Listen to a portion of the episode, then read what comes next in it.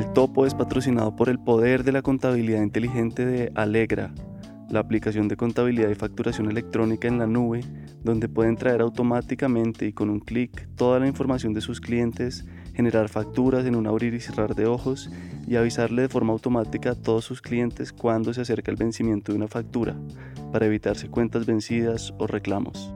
Manejen su negocio más fácil con el poder de la contabilidad inteligente de Alegra. Solo entren a alegra.com. Gracias Alegra por hacer este episodio posible. Les dejamos también el link en la descripción del episodio. Un par de recomendaciones importantes antes de empezar el episodio. En la no ficción estamos en tiempos de cosecha. Acabamos de lanzar Qué locura, un podcast sobre salud mental en el que trabajamos por casi un año son ocho episodios, cada uno con un tema grueso de este misterioso mundo de los trastornos, las condiciones y las enfermedades mentales. Ansiedad, adicciones, bipolaridad, esquizofrenia, bullying, entre otros temas. Escúchenlo, si les gusta el topo probablemente les va a gustar también. Y la segunda recomendación. Sabemos que cuando alguien se refiere a América Latina suelen salir a flote palabras como crimen organizado. ¿Pero de verdad entendemos lo que significa esto?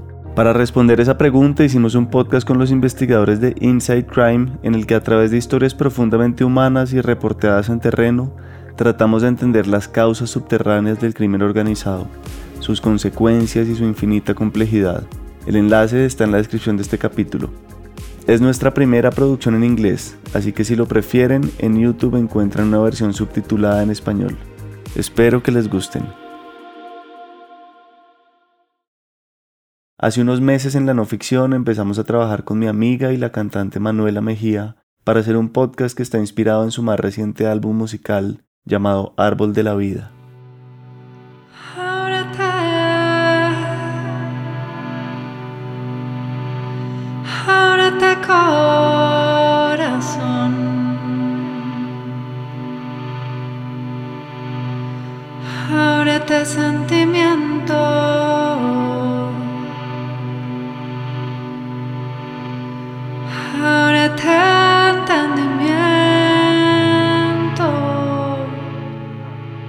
Y hace unas semanas estaba con ella en su casa conversando de este y otros temas cuando surgió esta conversación que escucharán hoy. Y yo creo que el gran regalo que nos da la vida es tener la oportunidad de compartir nuestros dones y nuestros talentos. Simplemente cogí un par de micrófonos y una grabadora que había y los prendí. Es muy metafórico que yo haya estado en un reality cuando eso pasa, pues eso, eso es una obra perfecta. Yo no sabía usar bien la grabadora que había y cometí una premiparada, así que la calidad del audio no fue la mejor. Pero ojalá no se fijen en eso, sino en el contenido que viene a continuación. Porque al final la vida es un gran reality. Yo creo que la gran lección de los maestros es recordarnos que esto es una ilusión. No te pierdas en el juego de la vida, no se te olvide quién eres.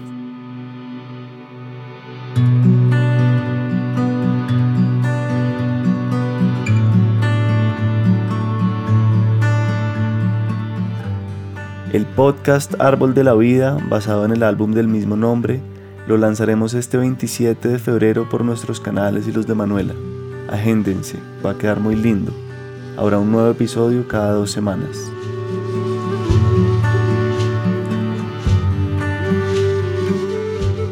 Bienvenidos al Topo, un podcast de entrevistas con personas que tienen formas de vivir y pensar fascinantes.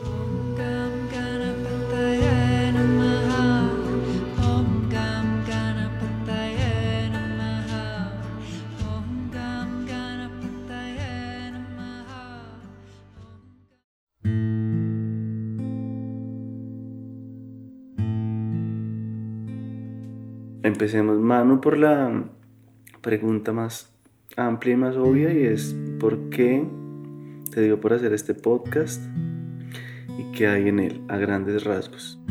Yo siento que de alguna manera es casi como una responsabilidad. Pues no me, no me lo había preguntado, pero la música que yo comparto pareciera que fuera solo música, pero es una música muy poderosa, pues que es más poderosa que uno mismo y es una medicina muy potente que abre portales, que, que sana, que va muy profundo. Y a veces cuando la gente siente esa conexión tan profunda con la música, cuando la gente siente la paz que transmite, Entonces, asumen que quien lo canta es, es así. Y yo creo que eso nos pasa mucho, como que idealizamos a las personas que nos transmiten ciertas emociones, que nos transmiten paz, sabiduría, sin entender que son seres humanos, que están al servicio, que son un instrumento y que su don es ese. Mi don es poder transmitir a través de canciones paz, calma. Pero yo no soy eso todo el tiempo. Y ese don se revela o surge a partir de muchas heridas que he tenido la oportunidad de convertir en medicina. Cuando yo empiezo a recibir tantos mensajes de personas que me escriben cosas tan lindas, como que sentía esa responsabilidad de mostrar el otro lado de la paz que transmite la canción y también darle herramientas a las personas, porque el podcast no solo habla de mi vida, que yo te decía, que me da nervios porque estoy revelando cosas muy profundas, que en el proceso de escribirlo casi que se han revelado para mí. O sea, ha sido un proceso súper sanador para mí, para mi familia, porque son temas que no solo me competen a mí, sino a todo mi sistema familiar. Pero además de yo hablar de esa profundidad de mi camino y de mi historia, de mis reflexiones, donde revelo como esa humanidad y ese caminar profundo, también les explico un poco lo que hay detrás de lo que están escuchando para entender por qué es tan poderoso.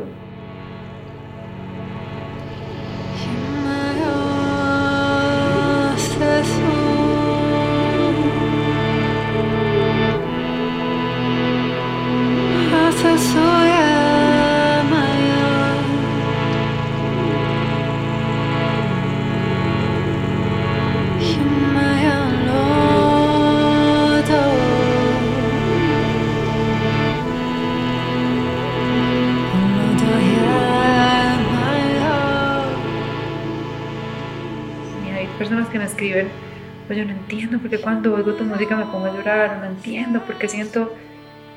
Entonces, qué bonito también que entiendan lo que hay detrás de esos cantos, porque son cantos que hablan de miles y miles de años de historias, que eso es muy interesante. Piensa que tú tienes que 33 años, yo tengo 40. Yo pienso en mis 40 años, eso es una eternidad, o sea, todo lo que uno ha vivido en 40 años, lo que ha aprendido, cómo ha evolucionado el mundo cómo ha cambiado en solo 40 años. Ahora imagínate en mil, ahora imagínate en tres mil, ahora te imagínate en cinco mil. Y que esto haya permanecido en el tiempo como soportando todas las transformaciones que hemos tenido. La música, los cantos. Los cantos, porque todos estos cantos que yo comparto, pues casi todos, porque también hay unos que yo escribí, datan de más de 5.000 años de existencia que han sido guardianados y se han pasado vía oral de generación en generación. Imagínate cuántos oídos, en cuántas, el aire caliente que sale de cuántas personas, ¿sabes? Porque antes eran los libros, era la música que sale de tu boca, no existía, digamos que la escritura. Entonces, imagínate cuántos alientos se transmitieron para que eso llegue a tus oídos, para que nosotros hoy podamos trabajar con esa medicina. Eso es muy hermoso. Wow. Y explica un poquito por qué esos mantras de 5.000 años, ¿qué sabes de eso? Mira, los mantras, yo descubrí los mantras hace más o menos 15 o 16 años, pues profundamente, ¿cierto? Yo, yo hago yoga hace mucho yo creo que cualquier persona que hace yoga pues se expone a los mantras, porque empezamos con el Om, Om Shanti, bueno, como los que la mayoría de personas conocen. Me llamaba la atención. Pero cuando yo empecé a meterme profundo como en este mundo de los Vedas y digamos que toda la sabiduría que sostiene esa práctica, porque claramente el yoga no solamente la práctica física, aunque es la más popular, tuve la oportunidad de conocer a un swami muy hermoso que se llama Swami Purna, un yogi de los Himalaya, pero de los... Sí, esos. Y, y con él pude aprender esta tecnología de los mantras.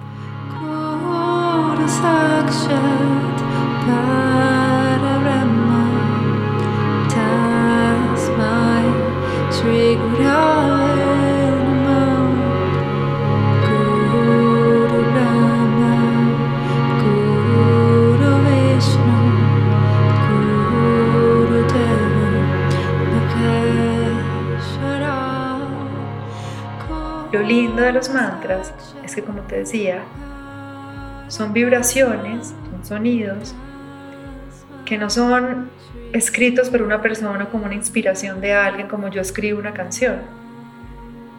Cuentan que los mantras fueron canalizados o recibidos por los rishis, que eran estos sabios.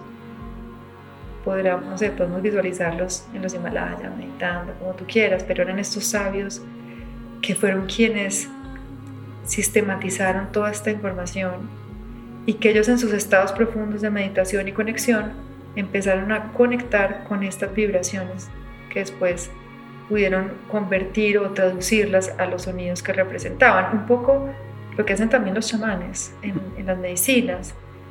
Ellos, los icaros no son escritos por ellos. Ellos dicen que ellos reciben esos cantos y que son las, la forma como la naturaleza se comunica con nosotros.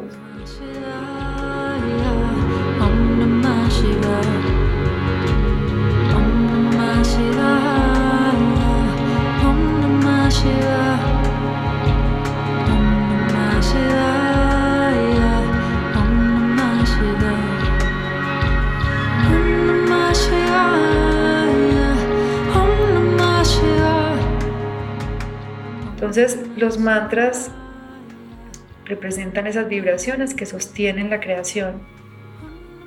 Entonces no son canciones, porque muchas personas piensan que es como una canción bonita y que estoy repitiendo. La combinación de vocales y consonantes específica de los mantras genera una vibración particular que emite unas vibraciones que permiten accesos más profundos de la conciencia. Pero yo creo que lo más interesante, pues para mí, porque Hoy tenemos el gran privilegio de que la ciencia se está acercando más a todo lo que estos místicos han hablado por miles y miles de años, ya la tecnología nos permite validar todo eso. Ya, por ejemplo, los, la ciencia de los cymatics nos muestra la geometría de estos mantras y cómo el sánscrito, que es el sánscrito es el idioma en el que están escritos los mantras, tiene una geometría muy poderosa del sonido. Y el sonido, digamos que también la, la onda, o sea, la forma como más palpable de conectar con esta verdad, pues que somos energía y que somos vibración. Pero más allá, yo creo que de la teoría, yo creo que lo que más nos demuestra el poder es la práctica. O sea, cuando una persona de verdad se acerca a un mantra y hace la práctica con un mantra, si no lo entienda, no lo tienes que entender, tú empiezas a ver como una semilla, es como una semilla que se empieza a sembrar en uno y que se empieza a revelar y a revelar y de pronto tú empiezas a ver de verdad el impacto de eso en tu mente, en tus emociones. Y sí, es una ciencia muy hermosa y muy antigua, es que es lo que te decía, qué privilegio que algo tan antiguo hoy, cinco mil o más años después, nos esté sirviendo de ancla en, estos procesos de transformación tan profundos. Hagamos un recorrido rápido por tu carrera musical y tu, sí, como tu vida antes de encontrar los mantras, lo que me contaste ahorita, y después sí hablamos ya más del podcast. Mira, la música ha sido como mi, mi guardiana. Yo nací en los ochentas en Medellín en la época en que Medellín era la ciudad más violenta del mundo. Entonces, en esa época, pues uno no podía salir a la calle porque era peligroso. Y mi mamá, pues es súper musical, cantante, entonces ellos no salían, sino que se reunían a cantar en la casa.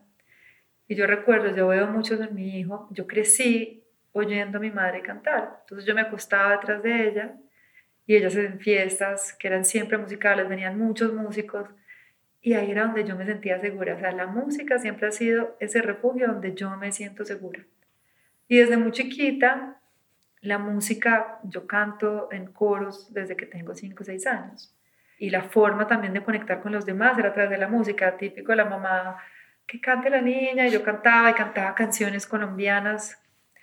Hay una canción de Antioquia que yo siempre cantaba, que es Recálame tiplecito una melodía, quiero hacer un bambuco, un bambuco. Una niña de 5 años era lo que yo cantaba. Recálame tiplecito una melodía, quiero hacer un bambuco para el recuerdo. yo le pongo los versos y la armonía. como que siempre tuve mucha sensibilidad por la música cubana, por los bambucos, por el bolero, porque es con lo que yo crecí. Hice música toda la vida, crecí haciendo música en el colegio, está en el grupo del colegio, siempre con la música muy cerca, eh, pero también fui muy buena estudiante, era muy intelectual también, matemática me encantaba. Pero recuerdo cuando salí del colegio, cuando pues en 11, cuando uno empieza a hacer el recorrido como por las universidades y cuando uno pues es bueno como estudiante, todo el mundo espera de ti, no sé, un ingeniero. Y, yo, digamos que me había gustado siempre ser la demostrar, ¿cierto? Entonces, como, ay, pucha, todo el mundo espera de mí eso. Pero yo recuerdo haciendo como ese recorrido por las universidades y, ver, y yo no me podía ver encerrada cinco años más, pues en un salón, estudiando ingeniería, metida, no, no, no, era como, dije, no, yo necesito explorar la música, entonces me fui a Miami a estudiar música y mis inicios fueron haciendo música para publicidad, que es, espectacular porque yo cantaba, por ejemplo, para McDonald's, para Publix, para Toyota, o sea, yo hacía canciones para que la gente comprara cosas. Y ahí, ahí fue como mi primer acercamiento al poder de la música. Porque yo podía ver cómo una melodía, claro, nosotros creamos música con una intención particular. ¿Cómo hago para evocar esta emoción cuando la gente ve al Toyota Corolla llegar y se evoque esa, esa emoción y entonces yo conecto la emoción y entonces yo quiero eso y me compro el carro? Y entonces ahí empezó mi espinita de, escuchar, ¿qué tal si en lugar de usar la música para vender un carro, tú la usas para quererte a ti mismo, no sé, para reconocerte. Ahí ya te preguntaste. Ahí Me, empecé a preguntar, como que estaba ahí y yo creo que fue una de las razones por las que yo creo que yo dejé de hacer eso, pues como que yo en ese momento empecé a ser vegetariana y me acuerdo que yo amaba hacer jingles para McDonald's porque en Estados Unidos las uniones son espectaculares, entonces yo cada vez que salía del comercial a mí me llegaba un cheque, o sea, cada vez que se renovaba el comercial, pues por un periodo, ahí me llegaba un cheque a mi casa de la nada. Un día el correo, 3 mil dólares. Y uno como, ay, me pucha, qué feliz. Y un día me di cuenta, pues ya yo empecé a ser vegetariana, etcétera. Y yo, no, o sea, yo no puedo seguir cantando para McDonald's, pues que incoherencia. Me hacía falta el chequecito. Pero bueno, entonces, pero yo creo que ahí empezó esa conciencia de, pucha, eh, ¿cómo, ah, ¿cómo estoy usando mi talento? ¿Cómo estoy usando mi voz? Y en ese proceso conocí a un director muy hermoso, Jorge Colón, que también era director de comerciales, y le salió una oportunidad de dirigir una película para Disney que se llamaba Cansada de besar sapos. Y un día me llama, nos encontramos en la noche me dice, me acaban, o sea, estoy sacando una película que sale en un mes, tenía una canción de Vicentico, la de, no hace falta que te diga que me muero por tener algo contigo. Bueno, la tenía para una escena muy particular donde los, se miraban a los ojos y no sé qué. Y esa noche le escribieron que ya la canción no iba, que Vicentico no quería y que ta, necesitaba una canción para el otro día. Y me dijo, mano, tú te le a escribir una canción. Y yo, de una. Y me junté con mi pareja en ese momento, que era mi productor, y escribí Tus Ojos, que es una canción muy hermosa y entró a la película. Cuando llegó a México, la película, esa canción, pues eso no tenía disquera, yo no tenía nombre artístico, por eso fue Manuela Mejía, pues mi nombre normal. Y en México esa canción funcionó súper bien, súper así. En el ranking sonaban billboards, me empezaron a llamar de las disqueras, ¿quién es Manuela? O sea, ¿cómo es una niña Manuela Mejía cantando una canción, una película? ¿Quién es? Y ahí se me abrió una puerta, a la, pues yo no estaba preparada ni lo estaba buscando. Que yo hacía jingles para comerciales de televisión. Y, y yo creo que ahí se abre una puerta muy bonita porque yo me expuse entonces a ese mundo de la música, al mundo del pop, al mundo de, de ese personaje al que tenía que entrar para poder encajar en esa industria. Y ahí empieza esa herida. Yo creo que ese, ese fue un, un punto de quiebre interesante cuando cuando mi amor por la música se enfrenta a la industria de la música en ese momento, ¿cierto? O a la industria que yo conocí, porque seguro hay muchas industrias y muchos caminos. No quiero hablar mal necesariamente de esa industria, pero es una, la que yo conocí muy difícil. Pues una industria que se enfoca en la imagen, en que ese amor, esa pasión que uno tiene por escribir y crear arte, pasa a segundo plano. Lo más importante es tu, imagen, tu, show, unas letras con las que yo no resonaba. ¿Cuándo te chocaste así? ¿Algún día, alguna anécdota? Pues yo creo que me choqué varias veces. Una muy increíble. Yo había ido a Sony Music en ese momento, Latin, en Miami. Yo vivía en Miami en ese momento. Me habían dicho que me iban a firmar. Yo estaba, pues, yo ya me creía, pues, súper estrella, el sueño, pues, como que siempre. Pero recuerdo que después lo escalaron y me reuní con el presidente en ese momento. Y no, qué belleza, es que lo pienso, me acabo de acordar de esa niña, 25 años, sentada en esa mesita, vestidita, muy normal como yo, que recuerdo que eran como, yo debía estar producida, pero yo no era producida. Y él me mira y me dice, es que sabes qué, tú eres demasiado linda para esta industria, tú eres demasiado linda para esta no sé qué quiero decir con eso, pues, como demasiado, no sé, de pronto no veía que tenía como el fire o la, no sé, y, y, no, y cancelaron como se canceló, pues ya digamos que yo me habían dicho que me iban a firmar y ahí decidieron que ya no me iban a firmar.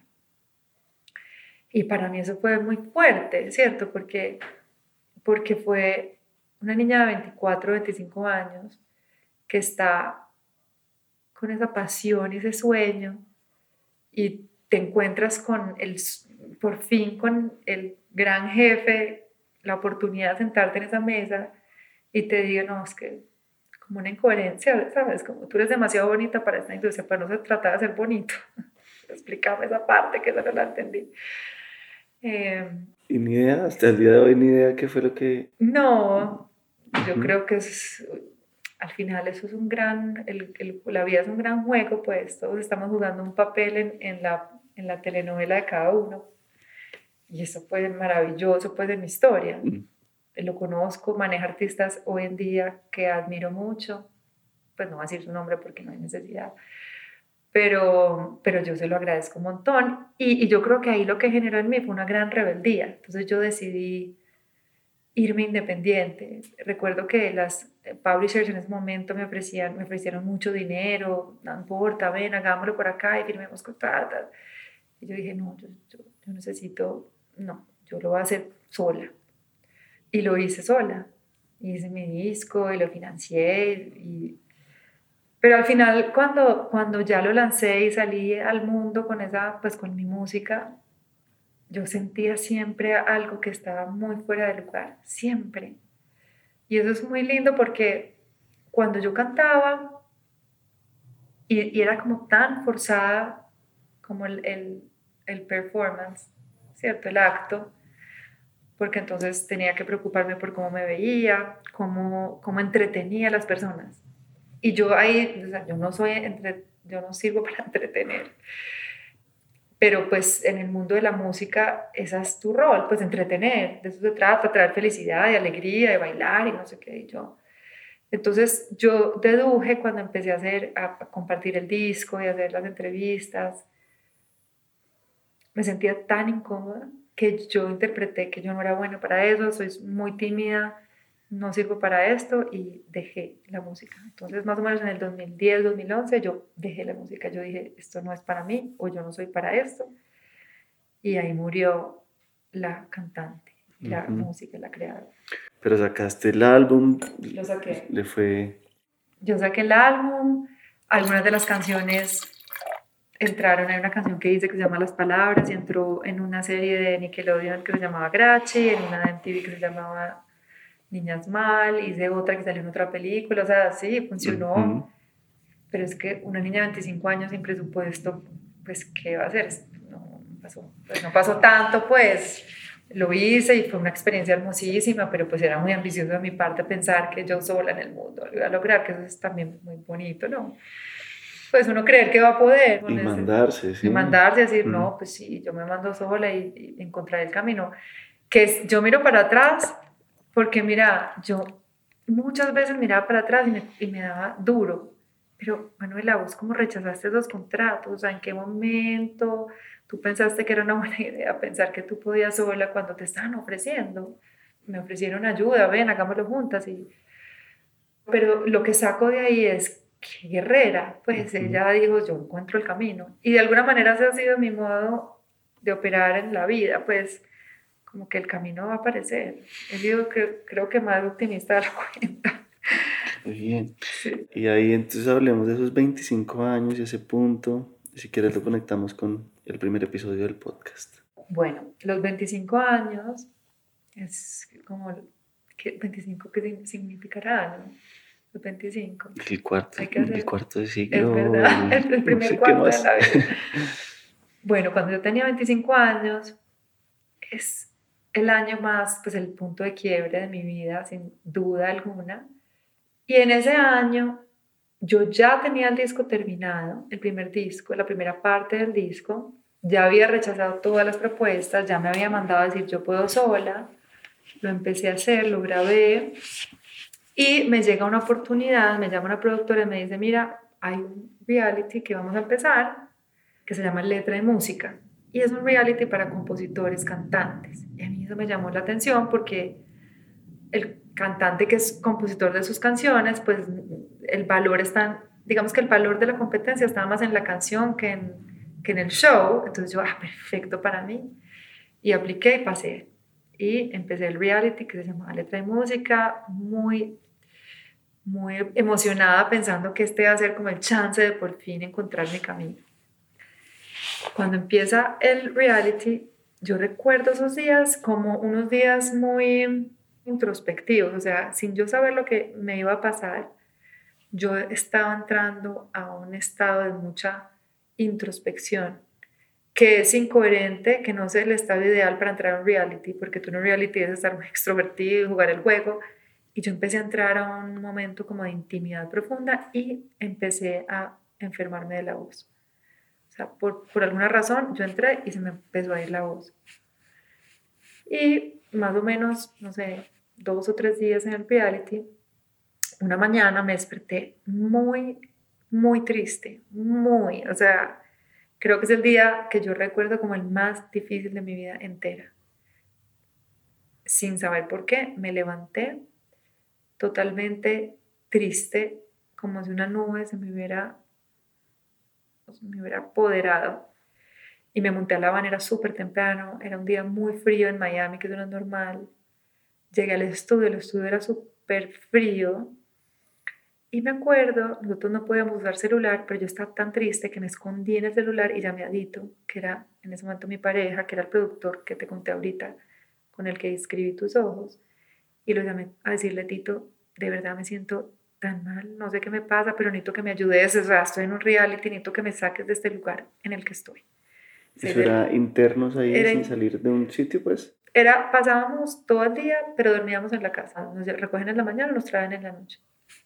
Y Dito, pues, 6 de la mañana, él no entendía yo por qué lo estaba llamando, entonces él empezó a decirme, no sé, corazones, mariposas, palabras así como coloridas, a ver si me sentía mejor, y bueno, le colgué. Recuerdo que pasamos al estudio y yo me senté en el piano, y yo tocaba las teclas con una nostalgia, una tristeza, yo Dios mío, pero ¿qué es esto que me está, que tan profundo? Y en un momento, la presentadora para y dice, Mm, tenemos un mensaje solo para Manuela. Por favor, todos sálganse del estudio. Yo en ese momento, pues yo llevaba muchos años viviendo en Miami, inmigrante, pues tenía todos mis papeles en regla y todo, pero recuerdo que ese fue como mi primer pensamiento. Yo me metí en problemas, algo pasó. Y me sentí en el sofá, las cámaras prendidas, y de pronto entra pero que era la persona que trabajaba conmigo en ese momento, yo trabajaba en una fundación. Y me dice, Manu, te tienes que ir para Colombia. Como que, vieron, me, me, portaron, no sé qué, qué hice. Y yo, pero ¿qué pasó? Y me dice, Manu, se murió tu papá. Y eso, ¿sabes que eso está grabado? Lo tengo que buscar porque ese momento, obviamente ellos dejaron las, las cámaras prendidas, yo me acosté, yo recuerdo cuando ella me dio ese mensaje, yo inmediatamente cerré mis ojos y me conecté con él. Y me conecté y empecé a, las lágrimas caían, yo le hablaba, se me olvidó dónde estaba. Y cuando ya me interrumpe la presentadora y me dice que si quiero seguir en la competencia, obviamente yo me paré, me fui y ahí empezó un camino. Y cuando llamé a mi mamá a ver qué había pasado, me dijo que había pasado. Y era que mi papá se había suicidado. Y fue un momento, pues, momento que jamás me imaginaría que iba a vivir.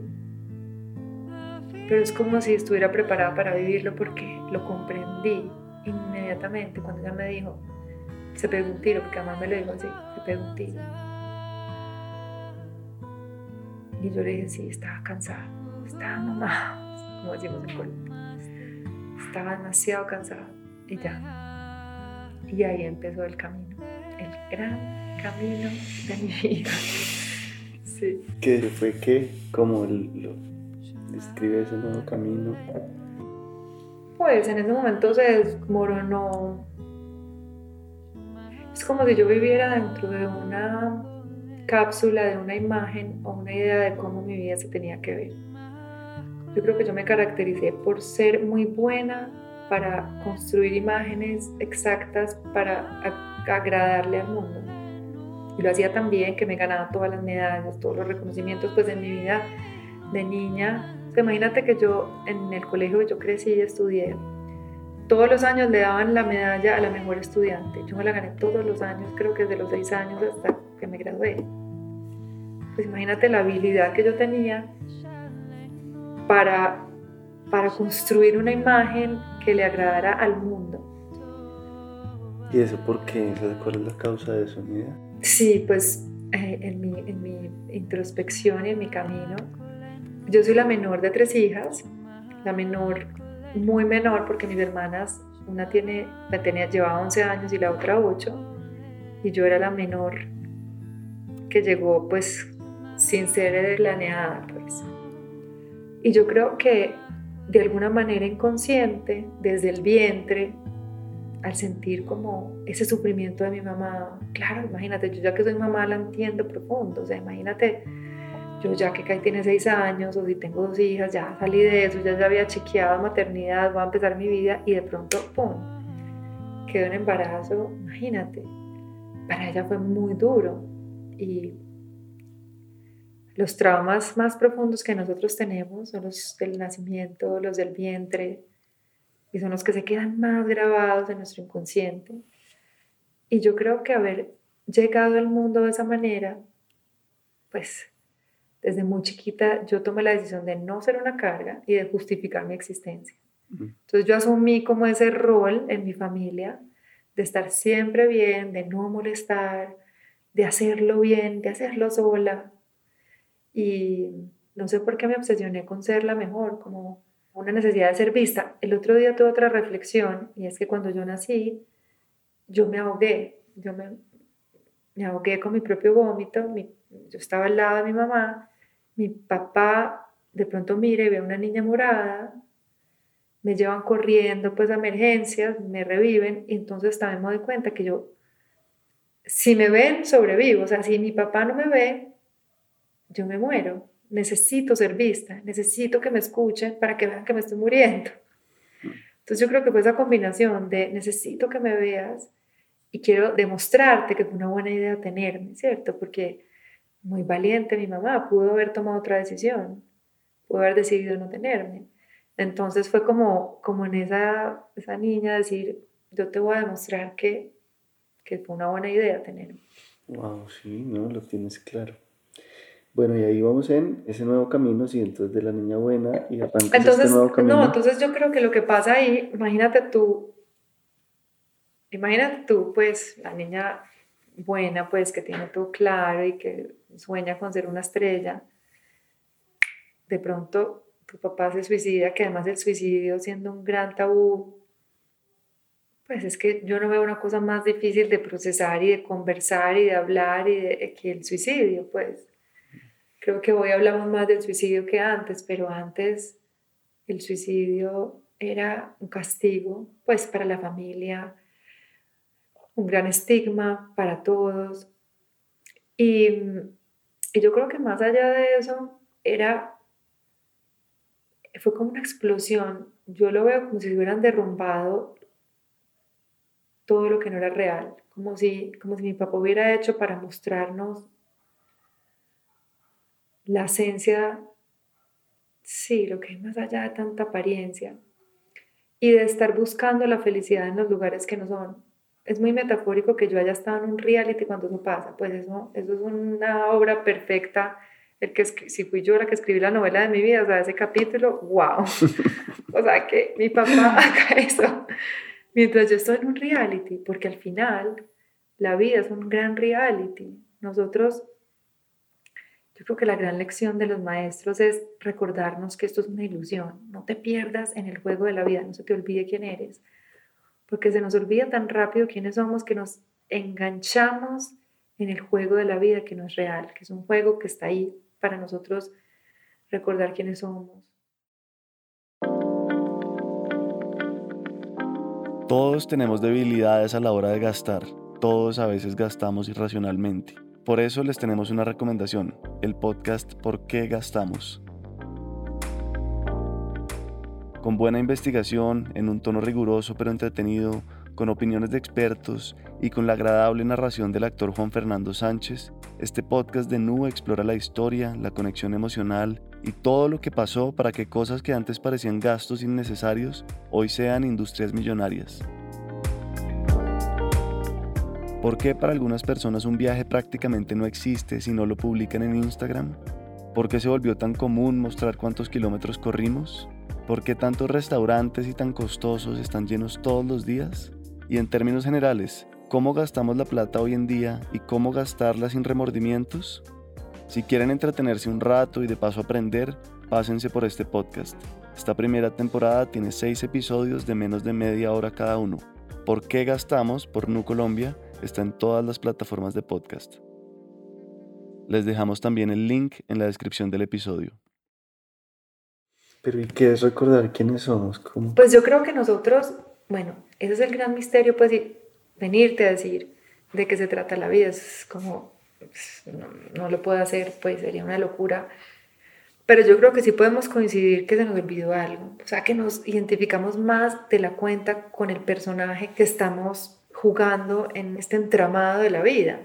Nos hemos identificado más de la cuenta con el deber ser, con el guion, a niveles que no nos damos cuenta. O sea, estamos atrapados en unas exigencias arbitrarias que escribimos sobre quiénes deberíamos ser. Y estamos atrapados ahí, atrapadísimos ahí, y sufrimos demasiado por habernos creído algo que nos inventamos, que nos inventamos nosotros, Claramente también nuestros padres, la cultura, pero también hay que ser responsable de que uno elige qué creer y qué no. Un niño le cuesta, pues a un niño le queda muy difícil. Yo creo que para un niño claramente sí, uno empieza a... Y yo lo veo con mi hijo, o sea, son tan permeables y... Pero qué bonito uno asumir también esa responsabilidad de yo acepté este papel, pues, y yo también le he dado poder a un montón de estructuras en las que me he ido, en los que me atrapé. Mm. Y entonces recordar quiénes somos, podemos decirlo más que recordar quiénes somos es liberarnos de todo lo que nos impusimos, entonces pongámoslo así, para no irnos muy místicos.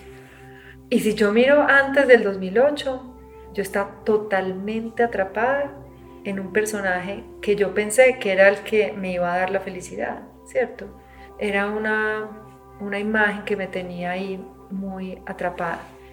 Entonces yo creo que eso me da la oportunidad el dolor y sobre todo la cercanía a la muerte y al sufrimiento.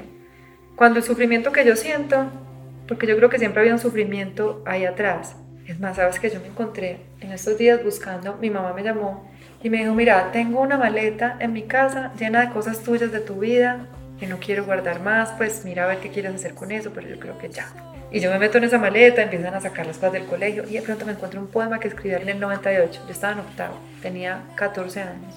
Y yo escribí un cuento que hablaba de una niña que se iba a suicidar. Pues era una niña que no le contaba nada a nadie, que solo su, su muñequita sabía lo que ella sentía y nadie más. Y hacía alusión al suicidio, como si yo allá en esa edad tuviera una cercanía a esa energía.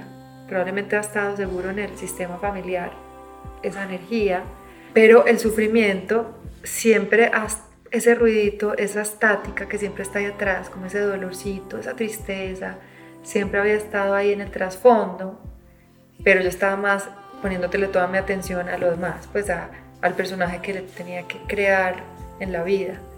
Entonces cuando esta explosión pasa y mi papá se suicida, eh, se hace evidente el sufrimiento, ya el sufrimiento no se puede esconder, o sea, yo sabía que él sufría, pero pues sí, está sufriendo, como que el sufrimiento está en, en la parte de atrás y de pronto se viene para el frente, y cuando él lo pone al frente es que yo me acabo de quitar la vida porque no puedo con el sufrimiento, todos los sufrimientos se vienen para el frente, como que nos da la oportunidad de, ah, ok, espérate, es que venimos cargando un dolor todos mucho tiempo. Y por eso yo siempre he dicho que mi papá de alguna manera nos abrió un canal muy lindo para que una luz muy grande entrara en todo el sistema y en mí, pues. Y ese dolor me dio el regalo de empezar el camino a esa búsqueda, a descubrir de dónde venía ese sufrimiento, o sea, por qué sufrimos tanto. Y bueno, ahí empezó toda una historia bien bonita de la vida.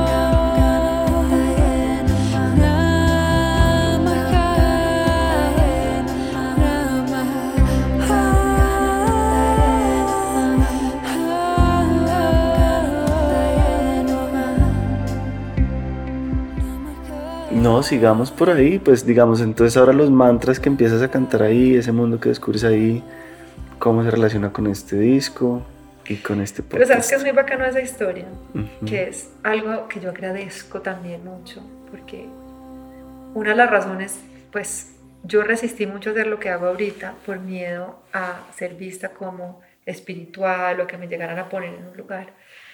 Y eso me lo dio unos grandes maestros que yo tuve. Cuando pasa todo lo de mi papá, yo conozco a mi pareja, Nico, y en el 2009 conozco a un maestro que se llamaba Patrick en Miami.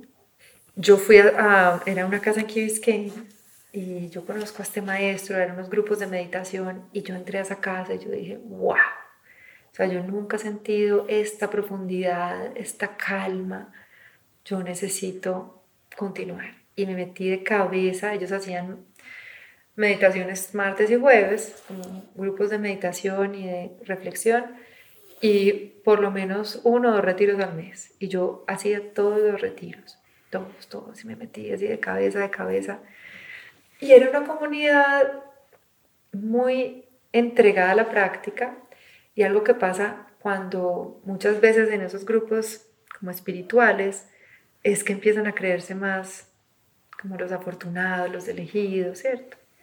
Y yo pasé por ahí, ¿sabes? Como que en un momento me empezó a separar de mi familia, de, Nico. Y es un valiente porque él supo navegar viendo todo lo que estaba pasando, pero yo creo que también entendiendo que era el camino que yo tenía que, que caminar, como que esa necesidad de descubrir y de aprender, pero a la vez me tenía que yo misma descubrir que también me estaba confundiendo. Él fue el puente para conocer a Swami Purna, pues que es este yogi que te cuento que es el que me enseñó todos los mantras y mucho más, y con el que sigo practicando. ¿Nico o Patrick? No, Patrick, Patrick. Y en el 2015, más o menos, que fue, yo diría que sería el segundo momento de quiebre, que es, es espectacular, Patrick, que era el gran devoto pues de este Swami, pelea con su Swami y toda esta secta. Entonces, el maestro, pues Patrick, tenía una habilidad era muy magnético, muy magnético. Tenía como esa habilidad de conectar con las personas, pero también como de envolverlas como en su magnetismo y de enseguecer un poco ese criterio. Y yo ya lo empecé a notar, pues digamos que para mí, yo lo agradezco también porque me dio una disciplina, mucha disciplina, o sea, mucho de lo que yo tengo hoy, la disciplina que tengo hoy viene de esa época, tan, fueron cinco o seis años de práctica continua. Y cuando pasa esta ruptura con el maestro, que era pues como de su Dios, y de pronto la pelea con el maestro, empieza todas esas crisis que pasan muchas veces en esas comunidades, que entonces este me peleó con el otro y todo el mundo se empieza, pero ¿cómo así? Pero si esto no éramos todos los elegidos y elevados que ya habíamos trascendido el ego y nos damos cuenta que era el ego es aún peor.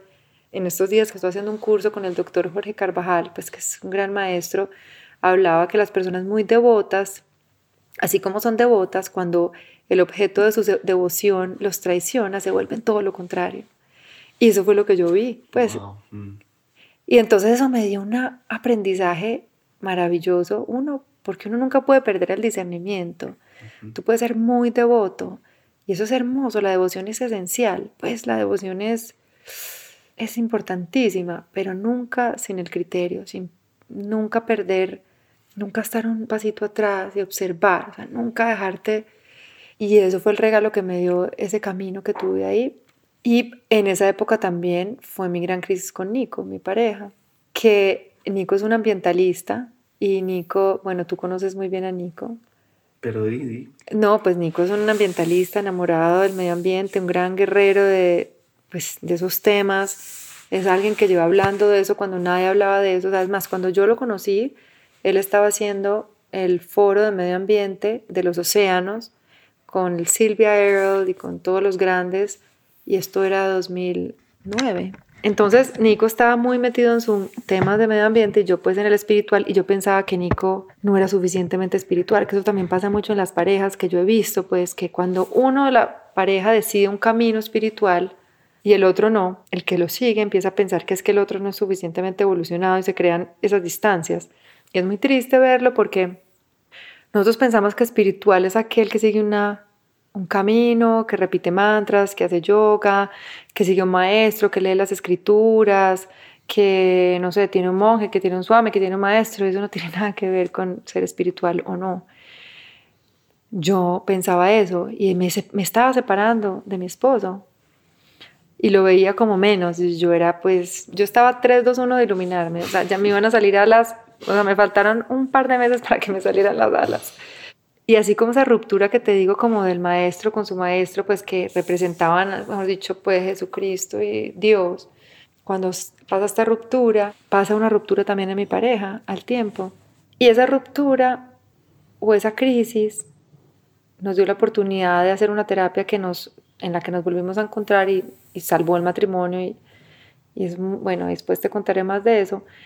Pero Nico siempre me decía, Dios está en la naturaleza, Deja de buscar a Dios allá arriba y tratar de salirte de ti para ir a encontrarte con un Dios que está aquí, que está en las plantas. Y pero yo no lo oía. Y gracias a eso empecé a entenderlo. Y él me empezó a entender a mí. Es como, ah, estamos buscando lo mismo.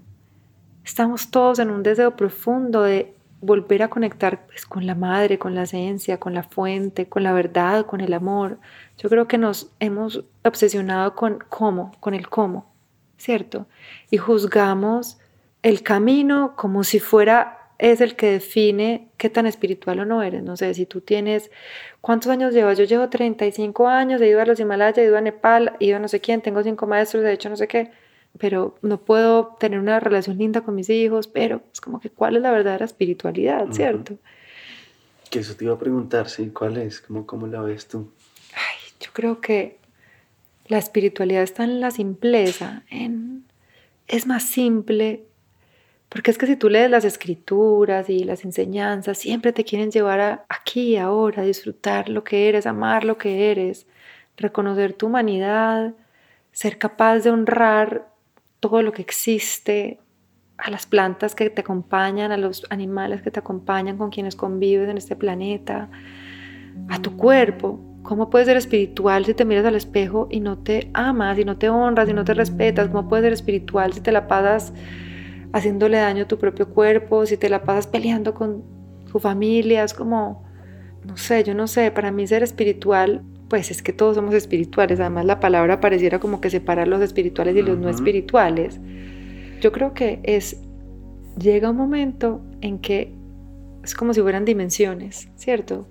Nosotros nos relacionamos con el mundo desde una dimensión visual, por ejemplo, por eso mira que la, la, dimensión auditiva es hermosa y las culturas orales eran tan profundas, porque el mundo de la vista, de lo visual, es concreto, yo estoy viendo en este momento esa lámpara que termina y empieza ahí, esta mesa que termina acá, tú que estás ahí separado de mí, todo es concreto. Pero si yo cierro mis ojos y me conecto con la audición, con el sonido, ¿dónde empiezas tú y dónde termino yo? Es como estoy envuelta en este 360, todos somos uno. Si yo cierro mis ojos dónde empieza y dónde termina, dónde están mis límites. Y yo creo que el llamado a regresar a ese espacio donde no hay tantos límites y tanta diferencia entre nosotros. Qué lindo. Cerremos contando ahora sí algo más del, del podcast. ¿Qué Mm. más viene ahí y por qué? Y sí, del podcast y del álbum. Todo esto que te he contado, que digamos todo el camino que tuve primero por el mundo de la publicidad, después me metí al mundo profundo de los retiros y me metí hacia la comunidad y no sé qué, eso se rompe y empieza luego un camino, yo ya lo llamo tal vez la etapa de la maternidad, cuando ya nace Kai, mi hijo, que ya me aterriza. Yo le digo a Nico que Kai vino a aterrizarnos a los dos, es muy lindo porque Nico, ni Nico ni yo tenemos tierra en nuestra carta astral, ningún planeta en tierra. Y Kai llegó con todos en tierra. O sea, él dijo, bueno, estos dos y yo no llego, se me van a volar mucho, vengan pues y yo los bajo.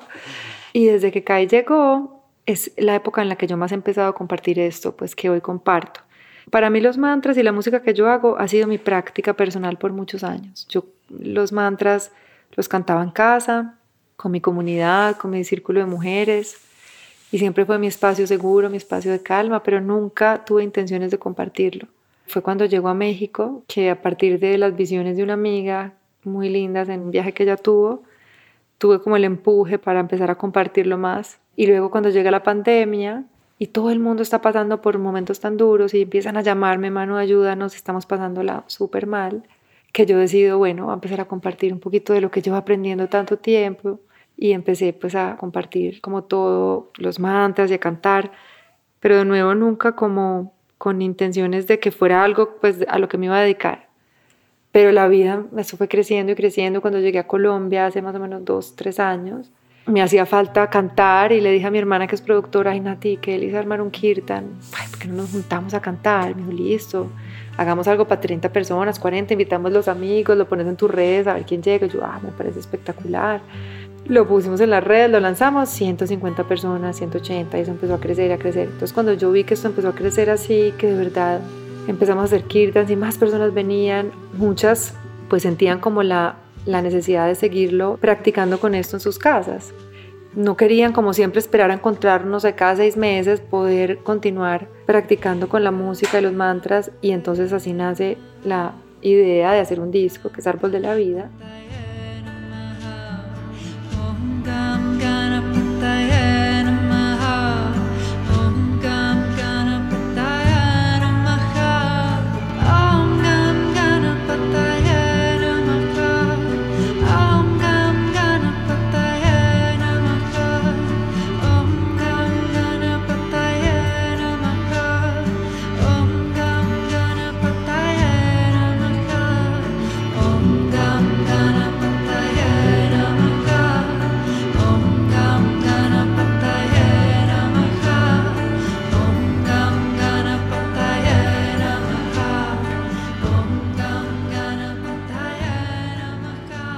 Árbol de la vida representa muchas cosas y mm, el árbol es esa unión del mundo de arriba, el mundo medio, el mundo de abajo. Es un concepto que está presente en muchas religiones y en muchas culturas y yo quería, pues una de las inspiraciones para mí con la música y con todo lo que hago es que no hayan barreras ¿cierto? Como eso que yo viví, esa secta, pues como, no era una secta, pues, pero de alguna manera se comportaba así, como esta cosa de que nos separamos porque yo soy cristiano, yo soy ateo, yo soy esto, yo soy lo otro. Al final todos estamos hablando y buscando lo mismo. Y el disco por eso incluye no solo mantras, sino también canciones de diferentes culturas. Hay una canción yoruba, hay una canción que viene de los mexicas, una canción de los Uniqueen, que es una comunidad muy hermosa de la selva amazónica del Brasil.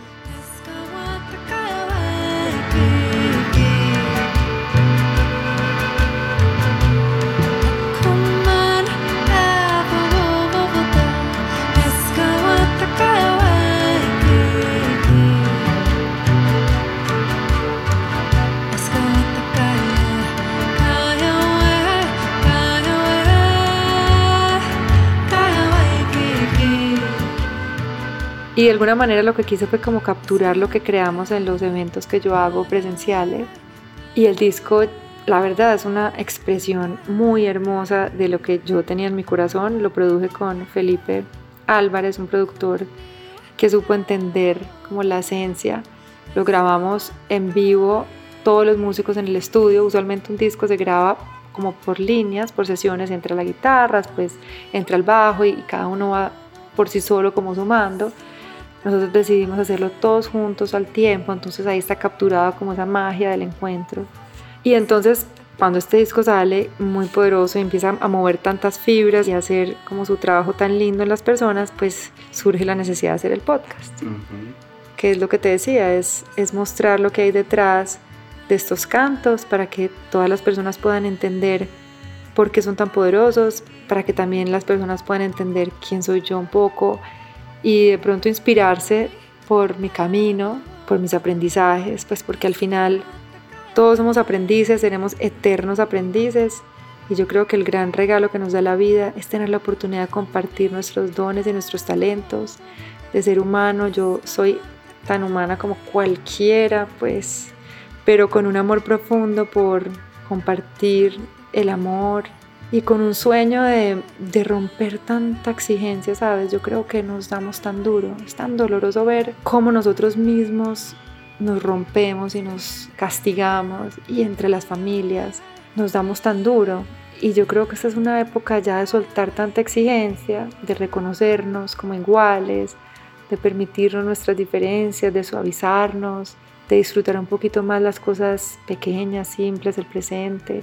Y para mí la música y el podcast y todo esto que estoy ofreciendo es con esa intención, como volver a lo, a lo real y dejar de querer siempre llegar a un lugar.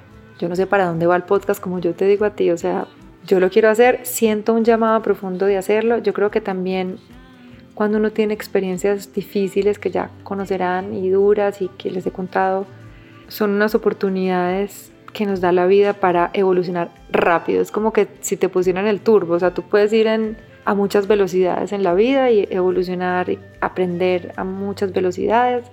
Y hay unos que elegimos unas velocidades más aceleradas con una intención también de servir. Y tengo mucho para aprender todavía, muchísimo, pero qué delicia en el camino de aprendizaje compartir un poquito de las flores que han ido creciendo en este jardín que ha sido alimentado por experiencias retadoras y que hoy se han convertido en medicina para mí y ojalá para muchos.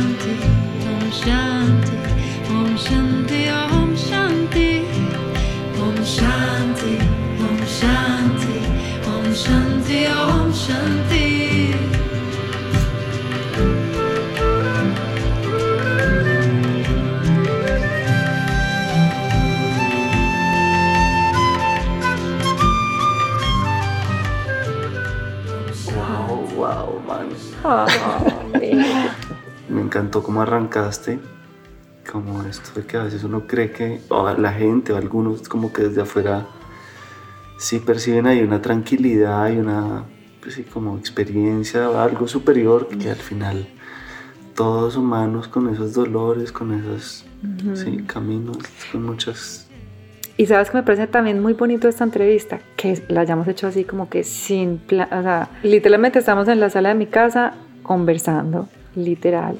Yo creo que nosotros también tenemos que hacernos responsables de poner tanto poder en los otros, ¿cierto? Muchos maestros en, el, en nuestra historia han caído de esos pedestales, les han criticado, pero han caído pedestales que crearon sus propios discípulos. Ellos no se subieron ahí, Mm. Pero cuando caen, ahí sí les caen todos, claro, falso, nos engañaste. ¿Quién engañó a quién? Mm, ¿Sí me entiendes? Y yo creo que esta es una era, ojalá, en la que nos hagamos responsables de a qué le estamos dando poder, ¿cierto? Porque si tú decías endiosarme, yo nunca me he presentado como y no, no quiero decir que me estén endiosando, pero si alguien lo hace, esa es tu responsabilidad. Si tú decides proyectar en mí algo que yo no soy, ¿cierto? Absolutamente. Y yo creo que se pasa más de la cuenta, yo creo que con las redes sociales. Entonces nosotros empezamos a relacionarnos con las personas desde lo que vemos en sus redes sociales. No se te olvide que las redes sociales es una mini ventana que la persona está usando conscientemente para comunicar lo que quiere comunicar, sea para su negocio, para su servicio, para su familia, lo que sea. Deja de confundirte con las imágenes que estás viendo afuera.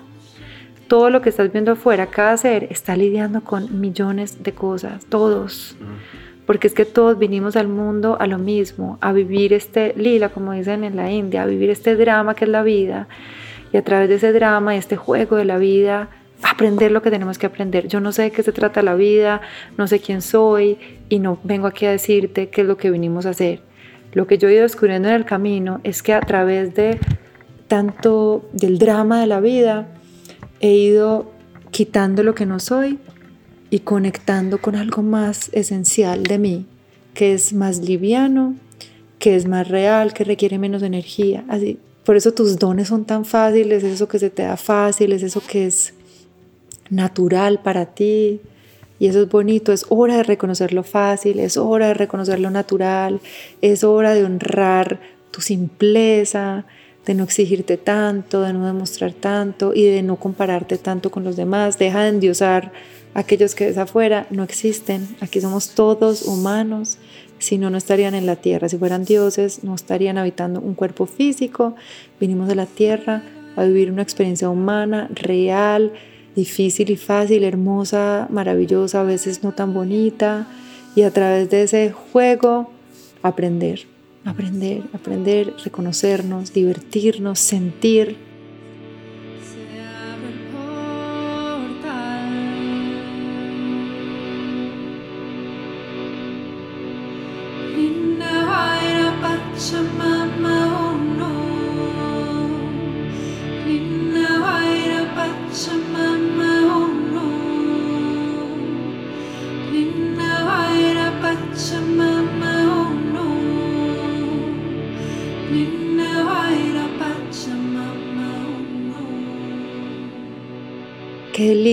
Honrar el sentir y no tenerle tanto miedo, porque crecimos siendo castigados por sentir tanto.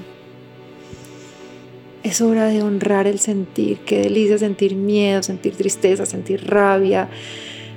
Disfrútalo. Ay, qué delicia esto que estoy sintiendo, cómo se siente esta tristeza. A mí me fascina también la tristeza, es una belleza. Dime si la tristeza, yo sé que es dura, pero dime lo que te da la tristeza. La tristeza te da profundidad que no te da la alegría. La alegría es una delicia, pero la tristeza te da una profundidad que no te da otra emoción. La tristeza te obliga a buscar. Duele tanto que necesito encontrar. Y te reúne con personas increíbles, con maestros alucinantes que no hubieras llegado si no lo hubieras sentido.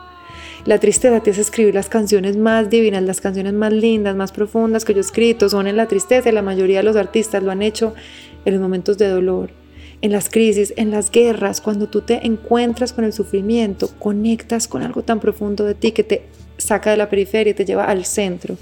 Y desde el centro puedes crear obras que no puedes crear desde la periferia. Entonces también honremos esas emociones y no, no nos escapemos de ellas porque queremos, pensamos que la iluminación y pensamos que evolucionar, trascender o ser espiritual es nunca volver a experimentar tristeza o rabia o miedo. Eso es una ilusión. Por más evolucionado que estés, vas a sentir tristeza, rabia, todo el rango de emociones. Pero tal vez tendrás otra perspectiva para lidiar usar eso como compost para crear, para servir. Entonces, ay, ojalá volvamos a ser tan humanos, tan sencillos, tan reales, a disfrutar la vida, a disfrutar a las personas que nos acompañan, a no exigirles tanto a los demás. Ay, no exijamos tanto ni a nosotros ni a los demás. Y eso es una delicia, poder empezar a vivir una vida más, más liviana. Sí, Qué hermosura, mano. sí. Te bajaste. Te quiero. Yo a ti. Bueno. Yo a ti.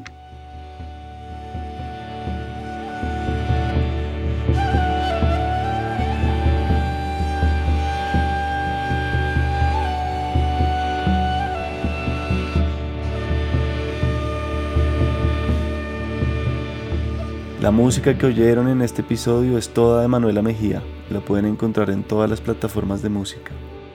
El Topo es una producción de la no ficción. La mezcla y el diseño de sonido de este episodio fue de Valentina Fonseca. La ilustración de la portada y el manejo de las redes sociales está a cargo de Isabela Soto Vallejo y Shaquén Moreno. Divi Guzmán es la coordinadora financiera y estratégica. Mi nombre es Miguel Reyes. Gracias infinitas a quienes hacen este proyecto posible, en especial a algunos de ellos que llevan apoyándonos ya varios años, entre ellos Augusto Enero, Claudia Restrepo, Carolina Marx, Claudia Soto y Emerson Erazo. Muchas gracias a cada uno por estar acá.